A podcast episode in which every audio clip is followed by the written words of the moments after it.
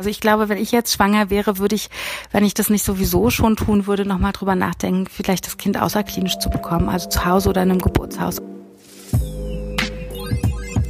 Hallo und herzlich willkommen zur vierten Folge von Corona-Land zwischen Krise und Perspektive. Mein Name ist Marc Otten und mir gegenüber, wieder mit ausreichend Sicherheitsabstand, sitzt meine Kollegin Anna Scholz. Anna, unser Thema heute? Ja, guten Morgen auch von mir. Ähm, es ist Montagmorgen, draußen schneit's. Und wir ähm, sprechen heute über ein Thema, das fast ein bisschen anschließt an unsere letzte Folge, wo wir über Paare und Familien gesprochen haben. Und heute soll es um äh, ein sehr spezifisches Thema gehen, und zwar äh, Geburten und Schwangerschaft in Zeiten von Corona. Wie ist die Lage in Krankenhäusern momentan? Äh, sind genug Ärzte da? Wer darf eigentlich mit zur Geburt? Ähm, das sind, glaube ich, alles sehr drängende Fragen im, im Kopf von Schwangeren. Genau, und darüber wollen wir heute mit unserer Expertin Claudia Watzel sprechen. Sie ist Psychologin und immer in ganz engem Austausch mit Schwangeren und Gebärdenden und wird uns heute mal erzählen, was gerade so, wo der Schuh drückt und wo auch wirklich große Risiken bestehen, was die Sorgen der Frauen sind und auch der vielleicht der Männer sind, äh, die jetzt gerade. Wollen wir nicht vergessen, sind. ja, das ja. stimmt. Oder die Partnerin. Frau Watzel, vielleicht erzählen Sie einmal kurz was zu sich und was Sie so machen. Also mein Name ist Claudia Watzel, ich bin Psychologin, ähm, 44, habe eine Tochter und äh, bin nicht nur Psychologin, sondern beschäftige mich auch mit ähm, Frauenrechten rund um die Geburt, Schwangerschaft, äh, Wochenbett. Bin in einigen Arbeitskreisen mittlerweile immer mit der Frage, wie können Frauen möglichst gut betreut werden, wie können sie eine gute Unterstützung bekommen, wie können ähm, ihre Rechte gewahrt werden. Frau Watzel, ist es derzeit eine gute Zeit, ein Kind zu kriegen? Wenn Sie eine ehrliche Antwort haben wollen, nee. Ähm, ich denke, dass es derzeit ähm, eine schwierige Situation ist, ein Kind zu bekommen. Und ähm, vielleicht ist es auch eine Zeit, wo man nochmal überdenkt, wie man das Kind bekommen möchte oder wird. Also ich glaube, wenn ich jetzt schwanger wäre, würde ich, wenn ich das nicht sowieso schon tun würde, nochmal drüber nachdenken, vielleicht das Kind außerklinisch zu bekommen, also zu Hause oder in einem Geburtshaus, einfach um ähm, eine andere Umgebung zu haben und um nicht, äh, um aus dieser Kliniksituation herauszukommen. Können Sie doch kurz beschreiben, was da gerade, wo da gerade der Schuh drückt in der Kliniksituation? Ich glaube, die Kliniken sind gerade noch mehr überlastet, als sie sowieso schon sind und stehen vor ganz anderen Fragen, ähm, logistisch, die sie lösen müssen. Aber ich glaube, warum ich über Außerklinik nachdenken würde, ist einfach, äh, um auch, um die Kontakte von äh, zu Fremden zu minimieren. Ja, also das ist ja eine Information, die wir immer kriegen schauen Sie, dass Sie den Kontakt einschränken, Social Distancing. Wenn ich in eine Klinik gehe, ist das einfach schlichterdings nicht möglich. Da sind ganz, ganz viele Menschen. Ich laufe an ganz, ganz vielen Orten vorbei, wo viele Menschen schon waren.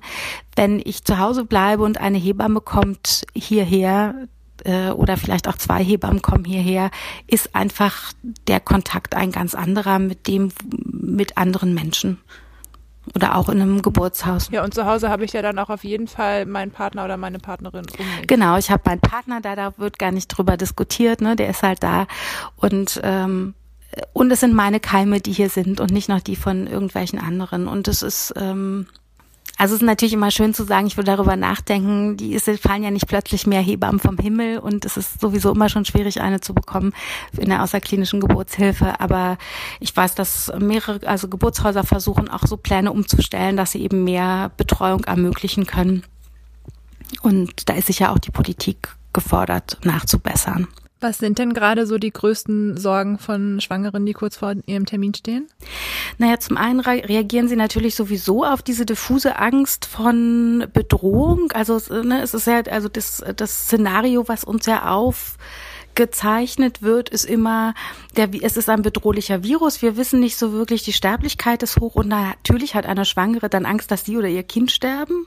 Also ne, die Angst um das Kind ist natürlich bei Schwangeren immer sehr hoch, die jetzt aktiviert wird, eindeutig durch sowieso die Angst, was nichts mit realer Bedrohung hat. Also es ist, die Daten, die man jetzt hat, ist, dass irgendwie für Kinder und Schwangere der Virus gar nicht so gefährlich ist, ähm, dass sich Kinder auch nicht einfach so anstecken äh, und so weiter. Also das ist das eine, die Angst um das Kind. Aber das zweite ist, was natürlich ähm, von, wo viele Frauen vor Angst haben, wie ist das, ich darf meinen Partner plötzlich nicht mehr mitnehmen zur Geburt. Also das ist eigentlich das zentrale Thema. Ich darf ihn nicht mehr mitnehmen zur Geburt, ich darf ihn nicht mehr mitnehmen zu den Vorsorgeuntersuchungen. Es ist vom Wohlwollen abhängig der Klinik, ob er zur Geburt noch mitkommt. Also da versuchen ja auch Elternverbände sehr dagegen oder sich dafür zu positionieren, dass das so bleibt.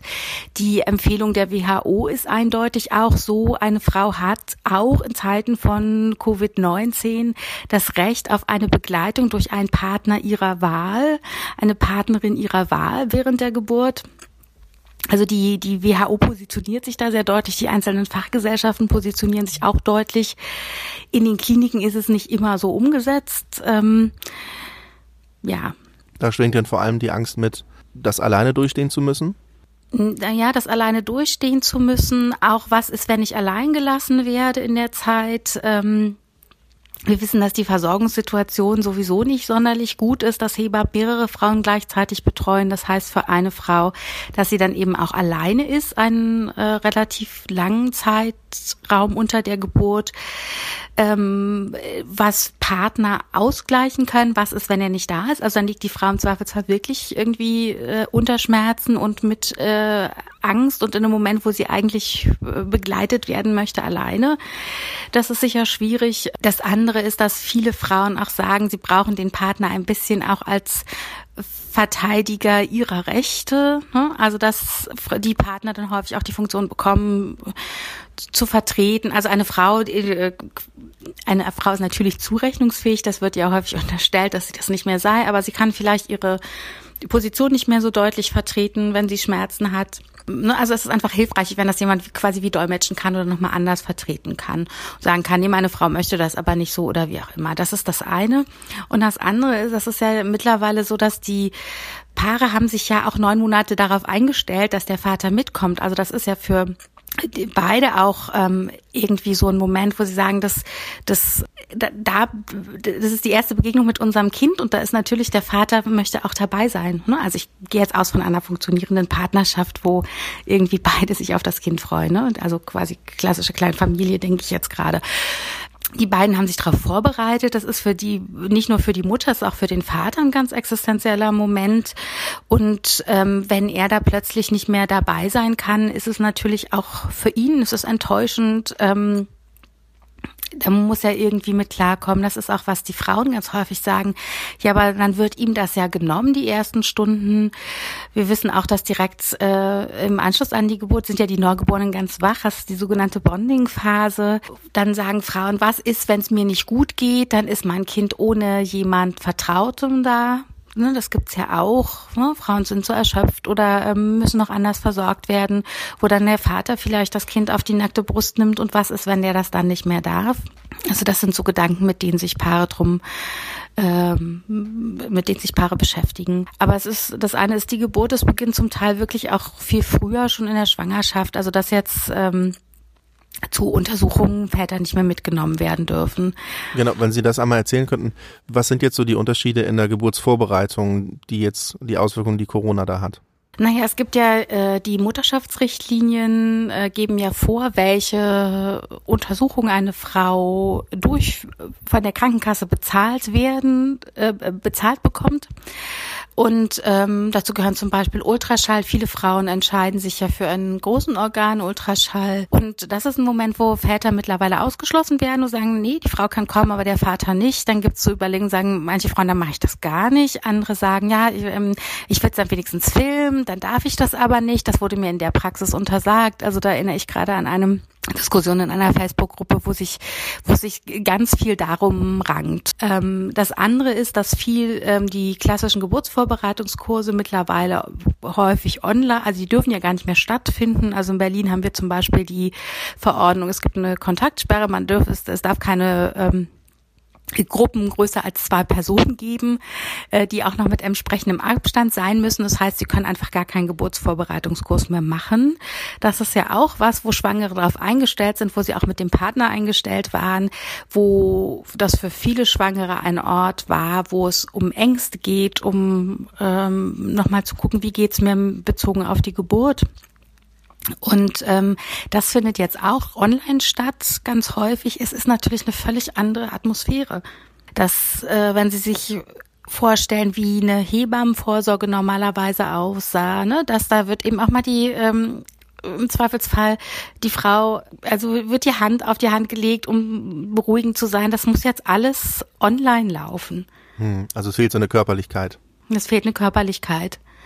Und das ist ja, glaube ich, tatsächlich in der Geburtsvorbereitung total wichtig, weil das ist ja nachher, also sie brauchen ja eine Frau, die gut mit dem Körper und dem, was passiert, umgehen kann.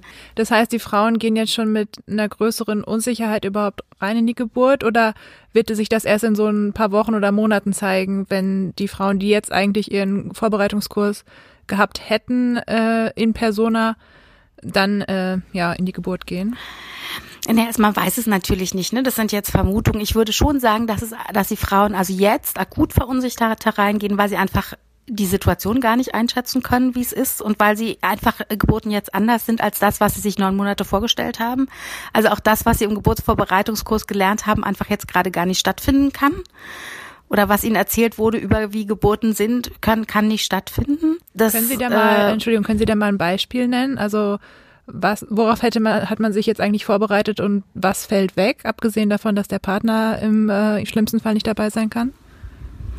Na, ich glaube tatsächlich, dass der Partner nicht dabei sein kann, dass es vielleicht vorgeschaltete Untersuchungen gibt, ähm, dass andere Schutzmaßnahmen ergriffen werden. Also sie haben sich auch nicht vorgestellt, dass sie im Zweifelsfall Heber mit Mundschutz treffen, mhm. ähm, die mit Handschuhen unterwegs sind. Ne? Also ich rede jetzt nicht von der Endphase, sondern quasi von der Betreuung vorher. Der Vater darf jetzt nicht mehr den Raum verlassen. Früher wurden ja Gebärende dann manchmal Treppen hoch und runter laufen geschickt. Das passiert jetzt auch nicht mehr. Sie sind in dem Raum und bleiben da möglichst auch. Ja, also das sind ja, sind so Kleinigkeiten, das macht aber so ein Bedrohungsszenario, unabhängig davon, ob das jetzt medizinisch sinnvoll ist oder nicht, das will ich überhaupt nicht, ähm, das, das würde ich mir nicht anmaßen, das äh, zu beurteilen, aber es macht subjektiv ein anderes Gefühl zu der Situation, die da ist. Also nicht nur das Ereignis der Geburt ist irgendwo bedrohlich, weil unbekannt, sondern auch die Begleitumstände, die derzeit noch dazu? Nein, die Begleitumstände. Also sie kommen ja, wenn sie jetzt in eine Klinik kommen, müssen sie ja anders rechtfertigen, dass sie da reingehen dürfen. Also es gibt Kliniken, die sagen, wir lassen Väter nur zu, wenn der vorher untersucht wird oder sozusagen wir brauchen erst einen Arzt, der bestätigt, der Vater ist gesund sozusagen. Ähm, das habe ich jetzt auf einer Klinik-Homepage gelesen, ne, dass nur nach medizinischer äh, oder nur nach Einschätzung eines Arztes.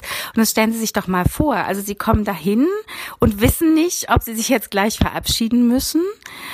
Das, das ängstigt doch. Also das kann man irgendwie kognitiv versuchen abzustellen und zu sagen, na, wird schon alles nicht und das ist halt notwendig, aber die Angst ist ja nicht damit ausgeschaltet, einfach so also das trifft ja die Frauen in dem Moment, wenn sie in die Klinik gehen. Also gerade wenn sie sich vorstellen, es ist jetzt vorher noch, ist die Frau isoliert oder ähm, anders, dass ja viele Frauen dann auch sagen, ich habe jetzt meinen Partner extra, wir haben uns jetzt zwei Wochen zu Hause eingeschlossen und hatten keinen Kontakt, damit wir ähm, ganz sicher nicht mit jemandem in Kontakt waren, der erkrankt ist und äh, so zum Beispiel.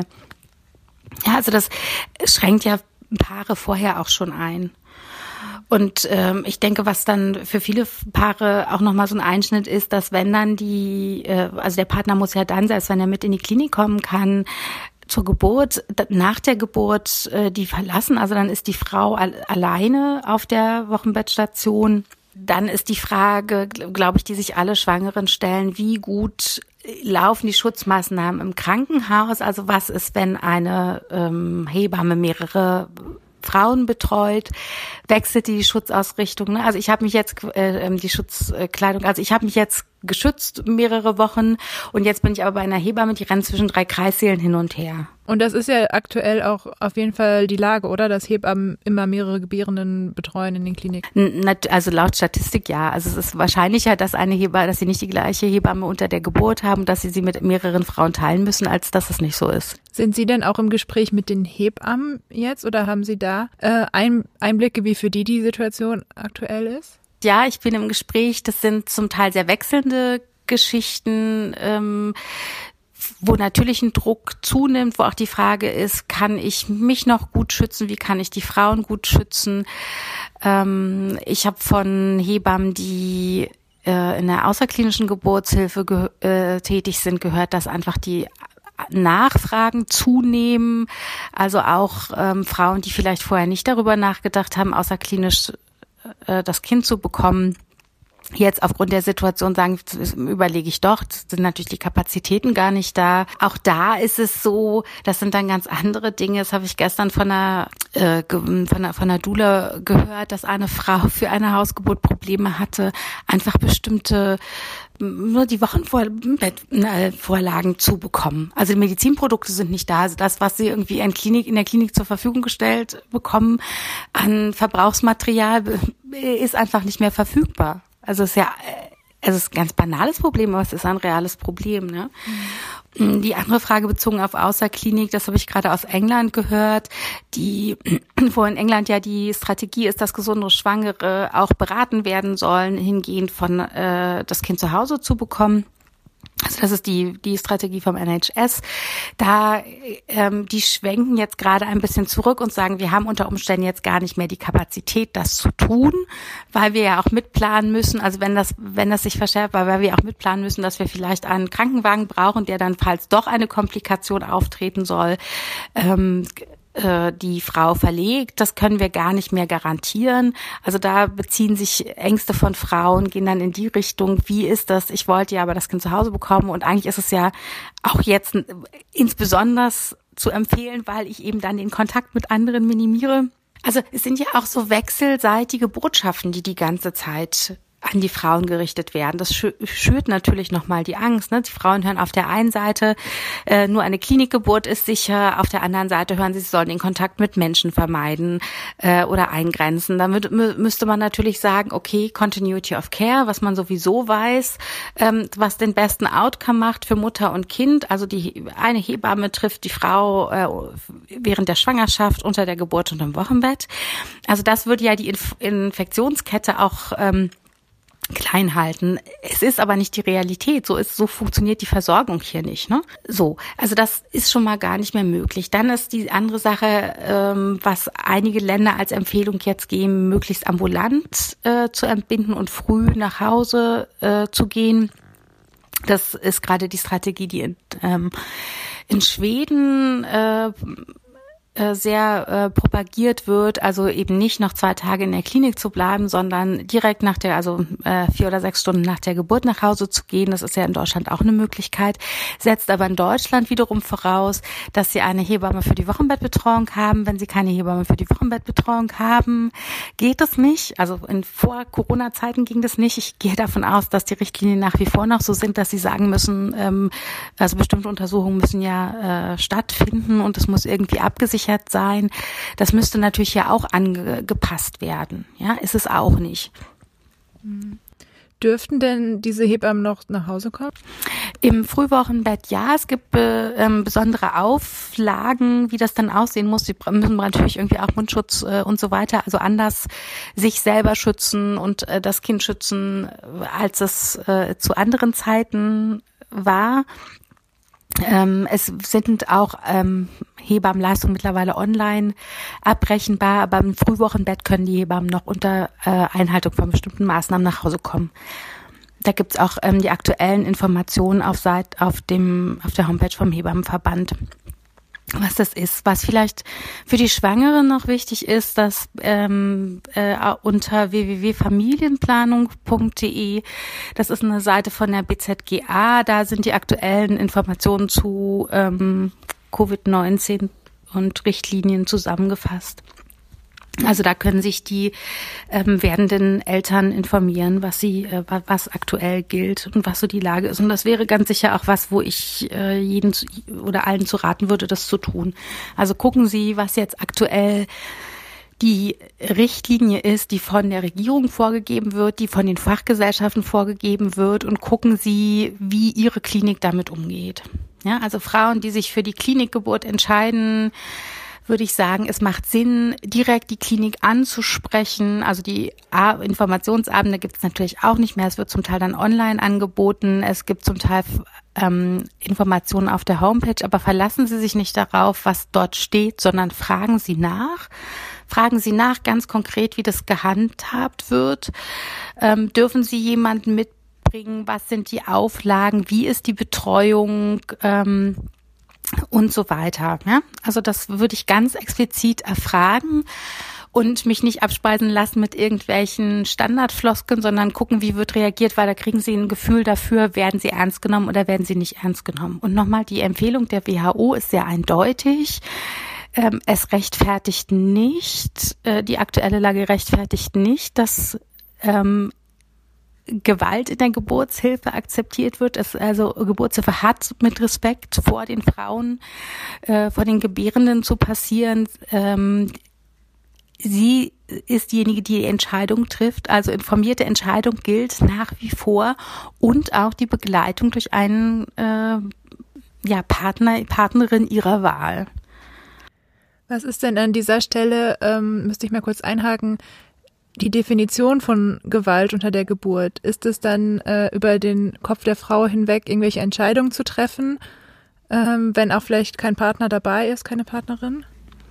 Ja, also das ist ja, was sonst bei Geburten auch passiert, ne? dass Frauen zu Entscheidungen gedrängt werden äh, oder die einfach getroffen werden. Das ist das medizinische Dinge, äh, also medizinische Interventionen ohne Aufklärung, ohne Zustimmung passieren. Ähm, ja, beginnen schon mit Wahrnehmung der Frau in in Frage stellen. Also das ganze Spektrum, was es sonst auch gibt, gibt es natürlich jetzt auch. Also, und ich denke, je mehr Druck im System ist und gerade ist sehr viel Druck ist, äh, dass, glaube ich, eher eine Zunahme zu erwarten ist. Ja, und deshalb finde ich wichtig, ne, also äh, zu sagen, liebe Schwangere, liebe Gebärende, informiert euch vorher, wie es ist und äh, macht auch jetzt einen Geburtsplan. Also auch in dem Wissen darum, dass der vielleicht nicht so eingehalten werden ist, aber guckt, was ist euch wichtig und was müsst ihr verteidigen und was geht zu verteidigen und was nicht. Also ich hatte gestern in der einen Gruppe eine, oder schrieb halt eine Frau, also für mich ist das, ist, sie wird ganz wahnsinnig bei dem Gedanken, dass ihr Partner nicht mehr zur Geburt kommen kann. Und wenn das die größte Angst ist, ja, einer Schwangeren, dann muss natürlich über diese Angst nachgedacht werden. Und da muss mit dem Partner gesprochen werden, da muss geguckt werden, was mache ich und was passiert. Welche Optionen haben dann die Frauen? Können die noch theoretisch recht kurzfristig sagen, gut, dann schwenken wir um auf Hausgeburt? Wenn Sie eine Hebamme finden, können Sie das natürlich machen, wenn es keinen medizinischen Gegengrund gibt. Ne? Also es gibt ja auch Ausschlusskriterien, es gibt ja auch ähm, Gründe, die eine Hausgeburt verunmöglichen, zum Beispiel eine Zwillingsschwangerschaft. So, ja. Also es gibt ja einfach medizinische oder eine Beckenendlage oder so, ne? Und das, also für die Frauen wird es, glaube ich, aktuell echt schwierig. Ähm, es gibt zum Teil Geburtshäuser, die versuchen Kapazitäten hochzufahren und zu sagen, wir versuchen mehr Frauen zu betreuen, weil wir wissen, dass der Bedarf steigt. Und wenn man, also kurzfristig versuchen wir Lösungen zu schaffen. Das ist nichts, was wir immer garantieren können, aber kurzfristig, also das, das wäre eine Sache. Also ich würde schon sagen, wenn es keinen medizinischen Gegengrund gibt, würde ich gerade äh, nochmal sagen, soll es eine Klinikgeburt sein? Weil sie wird jetzt anders sein als das, was die Vorstellung ist. Oder macht es jetzt Sinn, nochmal über, neu über Geburtsoptionen nachzudenken? Ich glaube, es gibt keine Antwort, die für alle gilt, sondern man muss gucken, was für dieses Paar die Priorität hat, was von dem, was Priorität hat, einfach nicht mehr realistisch ist zu erwarten. Ich glaube, darüber muss man auch sprechen. Dann macht es einfach Sinn, sich vorher davon zu verabschieden und zu gucken, was gibt's für Alternativen und auch, also nicht in, nicht in der Situation davon überrumpelt zu werden. Ne, und das nutzt mir nichts, wenn ich mir immer eine Wassergeburt vorgestellt, also eine Wanngeburt vorgestellt habe und die Klinik aber sagt, aus äh, Infektionsgründen machen wir das gerade generell nicht mehr. Kann denn in dieser Situation auch äh, ein geplanter Kaiserschnitt eine Option sein? Also in dem Sinne, dass es so ein bisschen die Unsicherheit äh, der Paare nimmt oder würden Sie da immer eher von abraten? Also es ist tatsächlich was, was viele Frauen von selber schon äh, ansprechen oder darüber nachdenken, ähm, die Fachgesellschaften, also medizinisch ist es nicht gerechtfertigt. Es gibt keine ähm, also da gibt es eine Einigkeit auf Seiten der Fachgesellschaften zu sagen, es, es gibt keine Indikation, das zu machen.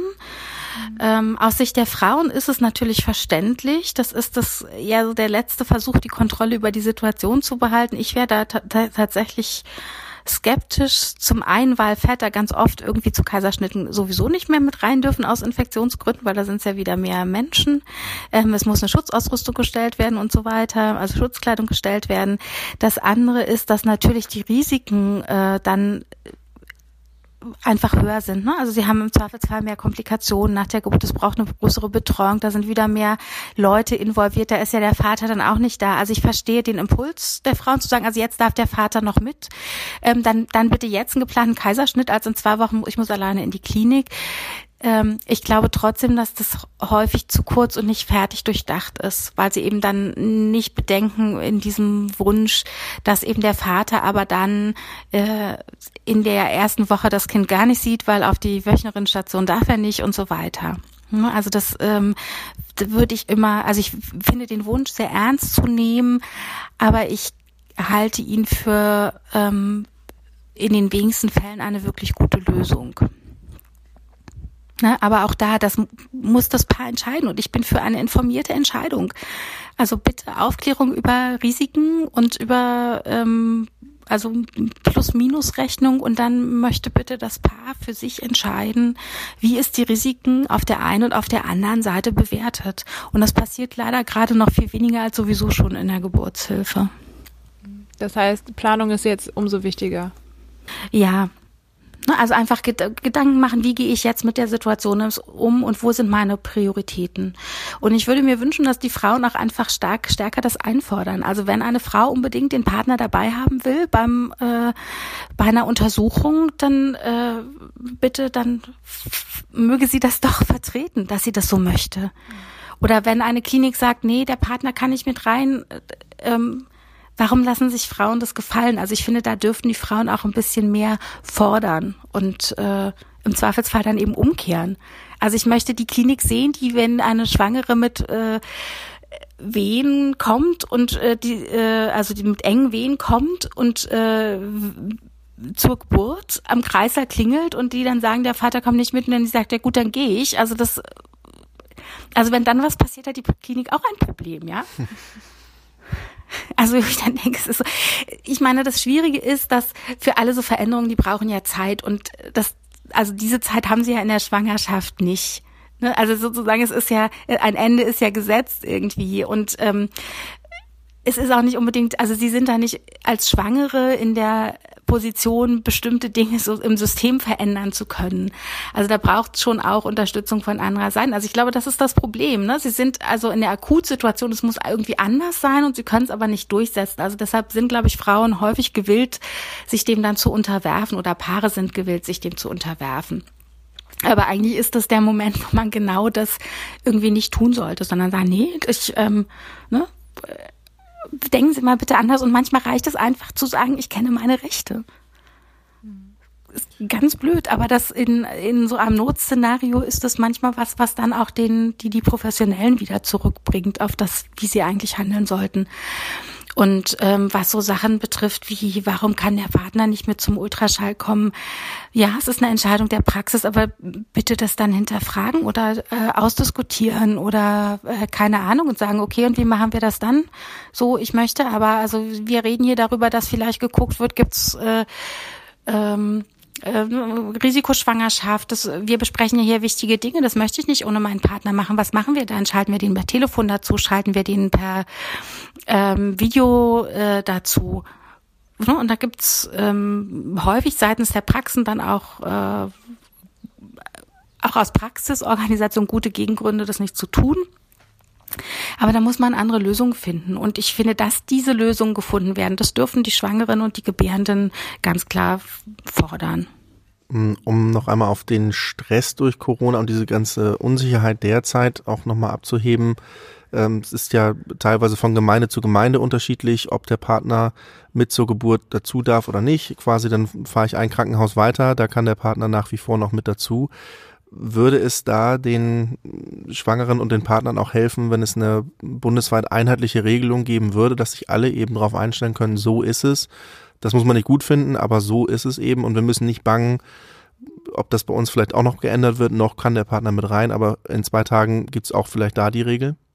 Mm, ja und nein. Also ja, es würde irgendwie eine Klarheit schaffen, aber nein, es würde die Versorgung verschlechtern, deshalb fände ich es nicht gut. Ja, also es darf nicht, wenn die wenn die einheitliche Regelung ist, Partner dürfen generell nicht mehr rein, was ja auch gegen, der, gegen die Empfehlung der WHO verspricht, auch noch gegen die, äh, also gegen die Empfehlung der WHO laufen würde und auch gegen die Empfehlung der Fachgesellschaften, äh, dann wäre ich sehr dagegen, diese einheitliche Regelung zu schaffen. Also nur weil es dann allen verboten ist und sich alle darauf einstellen können, dass es verboten ist, äh, das dafür ist der Preis zu hoch. Also dann lieber äh, die Kliniken, die noch den Empfehlungen folgen, die das leisten können, bitte eine äh, Geburtshilfe ermöglichen, die noch so gut und so frauenzentriert ist, wie sie jetzt sein kann. Hättest du mit einer so klaren Empfehlung für eine Hausgeburt gerechnet jetzt? Nee, aber ich kann sie schon total verstehen. Auf der anderen Seite muss ich auch sagen, es sind halt, also keine der Alternativen, die es gerade gibt, hat so richtig das entscheidende Argument dafür oder dagegen. Also in der Klinik äh, ist vermeintlich die Versorgung besser und aber ja auch nicht, nicht zwingend. Da gibt's ja auch durchaus kontroverse Diskussionen. Ähm, aber da darf eben der Partner nicht rein und da sind eben andere Menschen und andere Viren. Und also kommt auf die Klinik an, ob der, der Partner dabei sein darf, ne? Ja, also genau, aber in der Regel, das ist zumindest schwierig und es besteht die Gefahr, dass er nicht rein darf. Zu Hause darf der Partner auf jeden Fall dabei sein. Das kann, glaube ich, viel Angst schon mal nehmen. Und man hat die eigenen Keime da. Ist auch ganz angenehm, ist eine vertraute Umgebung. Aber was da natürlich dann stressen könnte, ist, was passiert bei Komplikationen. Das ist ja bei jeder Hausgeburt so. Ja, also schwierig. Ich glaube, ich ähm, bin ganz froh, ehrlich gesagt, dass ich gerade nicht in der Situation bin, dass ich mich damit befassen muss und jetzt gerade eine Entscheidung treffen muss. Oh ja, ich auch. Ähm, aber ich möchte, also vielleicht betonen wir an dieser Stelle nochmal, dass Frau Watzel auch im Nachgespräch noch öfter betont hat, dass sie keine Panik schüren will und ich keine Ängste groß verstärken will. Das heißt, am wichtigsten ist jetzt einfach für Frauen in dieser Situation, für Paare in dieser Situation, sich gut zu informieren, sich einen klaren Plan zu machen, basierend auf den Informationen, die es heute gibt. Und da werden wir auch nochmal alle Websites verlinken, wo es diese Informationen gibt, also den, äh, also BZGA, Hebammenverband ähm, und die Website familienplanung.de. Damit sind wir mit dem Thema für heute auch am Ende. Anna möchte noch was loswerden. Genau, ich möchte noch was loswerden und zwar ein Gruß von unseren Kollegen aus dem Forschungs- und Entwicklungsteam. Denn äh, die haben sich natürlich auch mit Corona beschäftigt und haben eine Initiative ins Leben gerufen, die heißt Netzfeld Corona Akut und widmet sich äh, ja, kleinen und mittelständischen Betrieben, die jetzt zum Teil wahrscheinlich vor der Existenzfrage stehen. Mit dieser Aktion wollen sie Unternehmerinnen und Unternehmern helfen, mit den Auswirkungen der Corona-Krise umzugehen. Sie geben Hilfestellung zur Digitalisierung. Wie kriege ich mein Geschäft jetzt ins, ja, in die Online-Welt gehoben? Und welche Unterstützung bekomme ich jetzt? Um da immer auf dem Laufenden zu bleiben, loggen Sie sich ein unter noz.de-netzfeld. Und da finden Sie auch täglich neue Informationen und Antworten auf die Fragen, die die Wirtschaft jetzt bewegen. So, damit sind wir jetzt aber wirklich am Ende dieser Folge angekommen. Wir hoffen, Sie konnten ein bisschen was mitnehmen. Wenn Ihnen unser Podcast gefällt, dann empfehlen Sie ihn gerne weiter. Abonnieren Sie uns auf Spotify oder auf Apple Podcast. Schreiben Sie uns eine nette Bewertung. Das hilft uns auf jeden Fall, um gefunden zu werden. Und wenn Sie Fragen und Anmerkungen haben, dann jederzeit an audio.noz-digital.de. Auf Wiedersehen. Von heute nochmal ganz besonders an alle Schwangeren und Partner. Bleiben Sie gesund und machen Sie das Beste draus. Bis zum nächsten Mal. Tschüss.